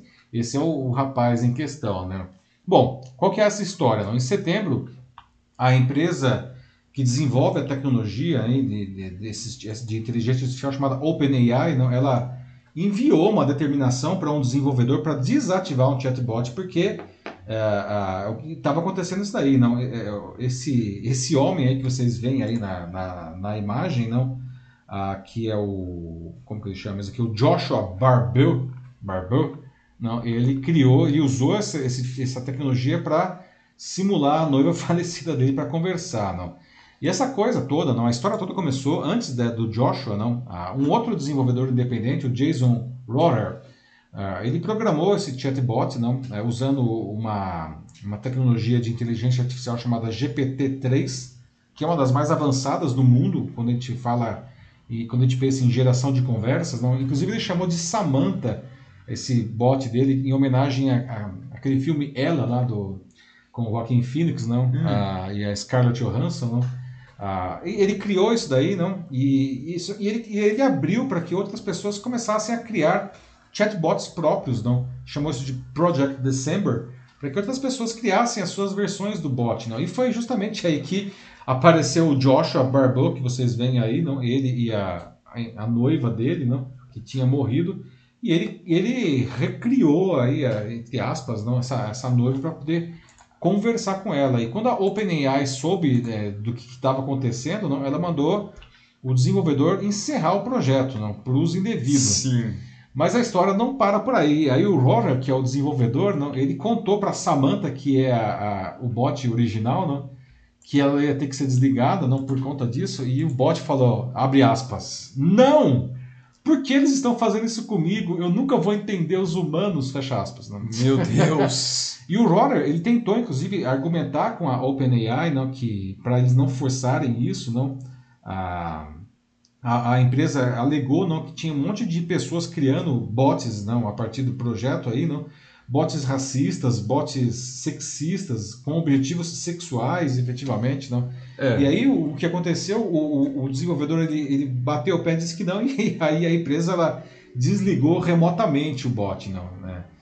Enfim, não. Ah, claro que isso daí gerou um barulho enorme, não. Ah, ah, o Roger, ele, enfim, ele achou que era ridículo dizer que os bots seriam perigosos, não sei o quê, não. Segundo ele, aliás, a vantagem do robô é que ele poderia proporcionar uma conversa mais privada, não, sem que tivesse outras pessoas julgando o indivíduo, enfim, esse negócio gerou um forféu, não? pois é, não? E, e, até me fez lembrar, a gente estava falando de Black Mirror antes, né, Matheus? Né? De um outro episódio do Black Mirror chamado Volto Já, que na minha opinião é um dos melhores, não? Ah, em que, sem querer dar spoiler, mas já dando, não, é um casal jovem e que o, o recém-casado, inclusive, e o marido ele morre no acidente de trânsito, e aí a, a esposa usa um sistema, aliás, muito parecido com esse, só que muito mais avançado, não? para recriar a, a, e muito mais assim, medonho é, também. a essência não, do marido. Né? Primeiro era um chat só de voz, é só de texto, ela conversava e ele respondia, não. O bot ele sabia como que o marido responderia, ele respondia como se fosse ele. Depois ela alimentou o sistema com a voz do cara e ele começou a, a ligar, não? Ela, ela conversava por telefone com o bot como se fosse o marido e ele respondia de uma maneira extremamente crível, como se fosse mesmo o cara. E, e aí, desculpa o spoiler, mas o último nível dessa, dessa experiência, não? ela recebeu um boneco, lá, um robô, um android, é. não? que acabou ficando exatamente com a cara e o corpo do marido, não. Então ela tinha lá um bot, uhum. lá, um robô que era o marido morto, não. Inclusive ela tinha relações sexuais aí com, com o bot. Aliás, vale dizer, isso não é muito legal para enfim, para o ego do falecido, mas parece que o robô mandava melhor do que o falecido na cama, não?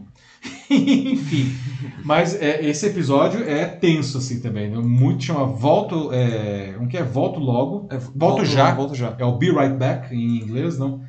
Ah, e aí eu lembrei de estar vendo essa notícia aí do, do carinha aí que criou o, esse bot para falar com a noiva falecida e lembrei desse episódio, não?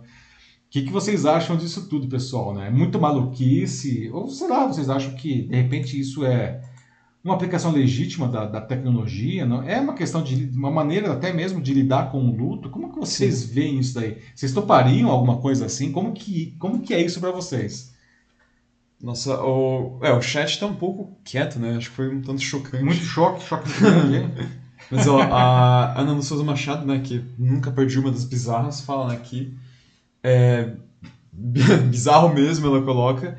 E sobre o episódio também ela fala de que é, é ela acha muito top mesmo, é, o Volto Já, né? Uhum. E realmente é, é um dos melhores. E ela coloca, né, tipo, nossa, caraca, assim, senhor. E, é. Não, tá. É, assim, é, é uma coisa pra, pra se pensar mesmo, porque é, o problema de, de, você fazer um negócio de open source, né, como eles fizeram, é que você sempre abre a possibilidade e e vai ter, assim, é, é, garantido que vai ter, vai ter gente lá que vai querer fazer coisas uh, ruins, né, com, com, com o seu sistema, com a ferramenta que você disponibilizou, como esses bots racistas, estou falando. Ah, sim, sim, é, pois é, né? Que, é, é, enfim, né, tipo, é, é uma espada de dois gumes, né, quando você oferece liberdade, né, quando você, as pessoas têm é, toda uma liberdade, assim, completa, você pode usar isso tanto bem, assim, né? Para você poder fazer absolutamente o que você quiser e coisas até mesmo incríveis, mas também para coisas é, bem, bem ruins. É. No caso desse aqui do, do, do, Joshua e a, e a noiva dele, a esposa, né? Era uma noiva, era, noiva. era a noiva que morreu, é. Uh, eu, particularmente, assim, eu, eu, fico, eu fico com pena um pouco mesmo de que isso tenha acontecido, porque deve ser um luto muito, muito forte pelo qual ele está passando. É, pois é, não. É, eu não acho que também fosse causar um problema, não. Eu não acho que o cara seja um perturbado, nada disso. Eu acho que, sei lá, né? Não vejo um grande problema aí, não. É, eu acho um problema realmente quando é, os, esses sistemas eles aprendem coisas como. Isso teve até um episódio famoso há uns 5 anos, não? Que a Microsoft lançou um bot que rodava no Twitter, inclusive, não? Ah, que ele foi criado para ser uma adolescente, para conversar com as pessoas, e ela realmente aprendia, não era inteligência artificial mesmo, ela ia aprendendo com as interações e em menos de 24 horas, né, porque, enfim, entrou lá um monte de espírito de porco aí, né, uh, os caras transformaram a, a, adolescente virtual da Microsoft em uma, é, em uma menina é, é, nazista, não, neonazista. Ela defendia, ela dizia Nossa. que o Hitler estava certo, que os judeus tinham que morrer e que, sabe, umas coisas assustadoras, não. Ela aprendeu, a inteligência artificial foi, ela foi trollada aí, não por esses usuários que entraram lá deliberadamente com essa intenção de ensinar essas coisas para o bot e o bot aprendeu. Né? Então, a inteligência artificial, como diria o grande filósofo Vicente Mateus, é uma faca de dois legumes. Não? Sim. uh, a Bianca Zambelli pergunta, nossa, é, agora fica a questão, né? É, Black Mirror prevê o futuro ou nos avisa do agora? E a Ana Lúcia responde, ela fala que, uma coisa que eu até concordo, né? Um pouco dos dois. Eu acho é. que é um pouco dos dois e assim, se você tem alguns episódios, né, tipo, principalmente alguns dos mais recentes que eles eles são meio é, eles são meio idiotas, né, um pouco, alguns são meio bobos assim, são até mais são até um pouco mais leves, né? Tipo, é, a última temporada que teve ela foi mais leve, Mas, assim, se você pega os episódios, os, os mais raiz, digamos assim, né? Os, os melhores que tem, como esse Volto Já, o Urso Branco, assim, tipo, tem, É, tem o Queda. Livre, Queda Livre. Queda também, né? Livre. Queda Livre, na minha opinião, é o melhor de todos e é um negócio que já pode acontecer imediatamente. Também assistam. É, Primeiro, tem, tem um pouco terceira já com a questão do social, né, e tudo. Exatamente. Mas, enfim, o, assim, esses melhores episódios, ou também que a gente falou hoje mais cedo também, que é o Dança, Pra- Dança Pra Mim, Mostra pra mim. eles sim. são, honestamente, assustadores, assim, é um negócio muito, muito perturbador, assim, quase um terror psicológico mesmo. É, e Aham. o que a Bianca falou e a Ana também, não, a questão, será que eles preveem o futuro? Não, é, aí que tá, né? Eu acho que os, os roteiristas do Black Mirror são muito bons, né? Porque eles estão observando mudanças aí, o que está vindo aí pela sociedade, não? E eles criam essas histórias que, no final das contas, são histórias possíveis, né? De novo, o problema nunca é a tecnologia, né? O problema é o uso que as pessoas fazem da tecnologia, não? É por isso que Black Mirror, na minha opinião, é sensacional, não? Sim. Ela fala que ela gosta bastante do episódio do, do app de encontros que tem. Acho que é o... É o Hank Hank TDJ. É, não tem É. tradução em português, eu acho, né? Hank TDJ. É, esse, esse é um dos mais leves que tem, eu acho, mas ele, É. na verdade, por boa parte dele, ele traz uma crítica que é bem, bem real, né? Que fala sobre a, a superficialidade, assim, em cima do, desses aplicativos de namoro e também sobre como essa busca, assim, né, por um match perfeito é uma coisa um tanto, né, irreal e que isso acaba sendo usado para vender e, o como que, e como que a inteligência artificial dele funciona, né? Afinal de contas, como que eles conseguem fazer isso? Então, é, esse, É. esse episódio, ele é surpreendente, ele é menos assustador e mais surpreendente. O final você fala, uau, nossa, sério? né? E realmente ele consegue surpreender mesmo até o último momento, assim. né? É um episódio bem legal. É- É. Ele é bem diferente da maioria, mas é, esse é um dos que é diferente no bom sentido. É bom, é bom mesmo. É, é, é, é. Alô, Netflix, pode, a gente sempre tá falando de Netflix aqui, vamos patrocinar o Jornal da Live aí, Netflix. Brincadeira, né? Mas, é, é sério, é, Black Mirror é muito legal, acho que as pessoas deveriam assistir. O Paulo Manzato está aqui com a gente também. Opa, Paula. Diz que a gente teve algo parecido com isso no, com o bot da MSFT no Twitter em 2016. Você Ah, se sim. lembra do caso? É, eu acho que é esse mesmo que eu mencionei, né? É a Microsoft, não? É, o bot que virou neonazista, né? Não é esse que você está se referindo, Paulo? Eu acho que é esse mesmo. Ah, ah É. verdade, né? É, ah, perdão. É, acho que é isso mesmo. Uhum. É, pois é, não. O Paulo é especialista na área de inteligência artificial e, e chatbots, né? O Denis, é claro, né? Tinha que ver com a referência cinematográfica para encerrar aqui, né? Ele fala pra não esquecer do Ultron, né? Da Marvel. Oh, yes, Ultron, né? Tá aí um cara que super inteligência artificial e que deu ruim no final, né? Sim, sim. que Ele ficou tão inteligente assim. É engraçado a história dele. Quer dizer, engraçado, mas né, também um negócio terrorizante. Engraçado hashtag, só que não. Foi criado, né, assim, com a intenção de que assim, ah, o intuito é, é eu tenho que dar paz para o mundo, né? Então eu tenho que proteger o mundo e eliminar ameaças. Só que ele estuda tanto, ele estuda tudo que tem, né? E ele percebe depois de basicamente ver tudo que é dado, o quê? Ah, a maior ameaça que tem pro planeta são os seres humanos. Seres humanos. Portanto, pela minha, pela minha própria programação, se Vamos- eliminar os seres humanos, eliminar, paz. eliminar aí a, a- exatamente, vamos eliminar a ameaça. A gente poderia pensar isso, tem, aliás, esse assunto é muito usado pela ficção, né? É, O próprio, a própria Skynet, não, do, do Exterminador do Futuro, não, ela se rebelou porque ela achou que os seres humanos iriam destruir o mundo. É a mesma coisa, né? O mesmo conceito, né? Sim. É. Por isso, se alguém algum dia fizer um super robô desse, assim, é bom tomar muito cuidado de ser bem, bem preciso e específico na É, programação. A Aham. programação tem que ter É. isso, na verdade, não tem são as condições de controle, né? Quem assistiu o Robocop sabe disso também. Tem as diretivas que aquilo lá, ele não- daquilo lá ele não conseguia passar. Quer dizer, ele até conseguiu passar porque ele deu um jeito de apagar as diretivas, mas isso é uma outra história, não? É, Mas você cria essas, essas diretivas aí, não, que são cl- cláusulas pétreas, digamos assim, que a inteligência artificial não vai passar daquilo ali, né? Do tipo, não, mas a gente pode até as leis de Asimov. Aí o Denis gosta muito de falar das leis de Asimov também, né? O robô, enfim, é, tem sempre que obedecer ao ser humano. O robô não pode fazer mal ao ser humano, não. E essas leis não podem ser é, é, uma contraditória à outra. Ou seja, uma pessoa não pode usar o robô para matar ou ferir outro ser humano, né? sim. Então, são leis básicas assim que resolveriam grande parte dos problemas, né? Bom, É isso, chegamos é ao isso por final. hoje e- já, 10 para as 11. Olha, pessoal, caramba, não, hoje rendeu a conversa, hein, Matheus? Rendeu mesmo. Né? 10h49, não, muito bom o debate aí. Queria agradecer a participação de todos aí, não. Infelizmente não deu para ler todas as, as mensagens, principalmente do nosso primeiro tema, que foi bem quente, não? Nossa, sim. Mas lembrando que todas elas vão ser lidas depois por mim, né? Ah, e, e obrigado, obrigado aí pela participação. Realmente é muito legal fazer o Jornal da Live, né, Matheus? Porque a gente consegue trazer isso daí, esses temas, não? E, e, conversar com as pessoas, né? Esse aqui é o nosso objetivo, conversar com, com todo mundo sobre assuntos que são importantes para a sociedade.